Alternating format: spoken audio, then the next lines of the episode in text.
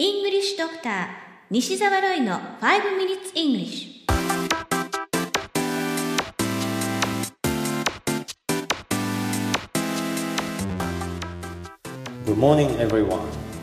こんにちは。 English Doctor の西澤ロイです。5 minutes English このコーナーは朝の5分間で気楽にそして楽しく英語のポイントを一つ学んでしまおうというコーナーです。毎回面白いもしくはびっくりするような海外のニュースをご紹介しておりますが今回のニュースはアメリカマサチューセッツ州からです。週末に日本での110番にあたる911番に電話が入りました。電話の主は明らかに子供。その少年はこう言いました。パパが赤信号を無視したんだ。ママの新車に乗って赤信号を無視したんだ。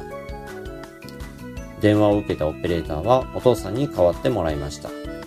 そこで初めて息子の行動を知ったお父さん。とても恐縮し謝る中、オペレーターは大丈夫ですよと伝え、事なきを得ました。このニュース記事の英語のタイトルは Daddy went past a red light. Massachusetts boy 6 bus father. Daddy went past a red light. Massachusetts boy 6 bus father. パパが赤信号を無視したんだ。と、マサチューセッツの6歳の少年、父親を告発。ロイター通信のニュース記事からご紹介しました。さて、今回取り上げたい表現は、警察や消防などへの緊急通報に関連する英語表現です。日本では警察に通報する際の電話番号は110番ですが、この番号は国によって違います。アメリカの場合には911番911なのです。まずはこれを2回リピートしてみましょう。911 911なお、発音に注意してください。9 1これはすべて n、んという音が語尾に来ています。この音はしっかりとんと言わないと取ってもらえません。911としっかりと発音してください。もう2回言ってみましょう。911 911では次に911番に電話をかける。電話をすることは呼ぶことを表す call がよく使われますね。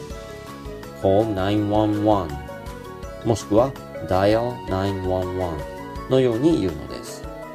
どちらもリピートしておきましょう。call 911 call 911 dial 911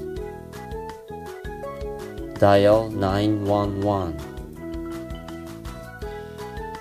さて一緒に警察を呼ぶという言い方も押さえておきましょう。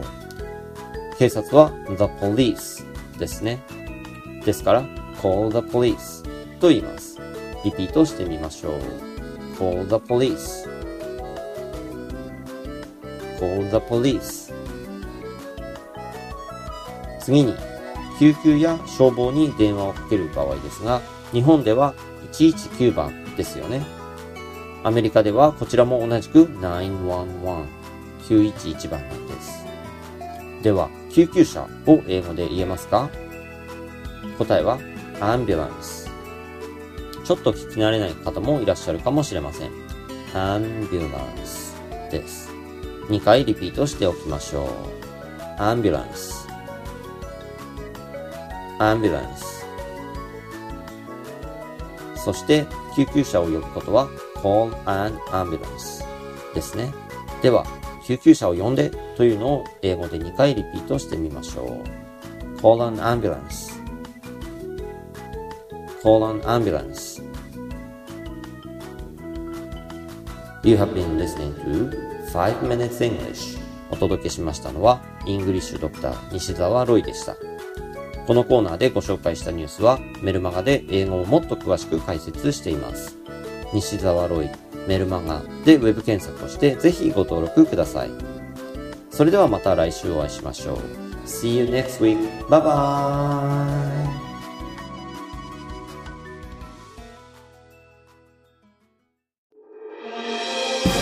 聞き方に秘訣ありイングリッシュドクター西澤ロイが日本人のために開発したリスニング教材リアルリスニング誰も教えてくれなかった英語の聞き方の秘訣を教えます。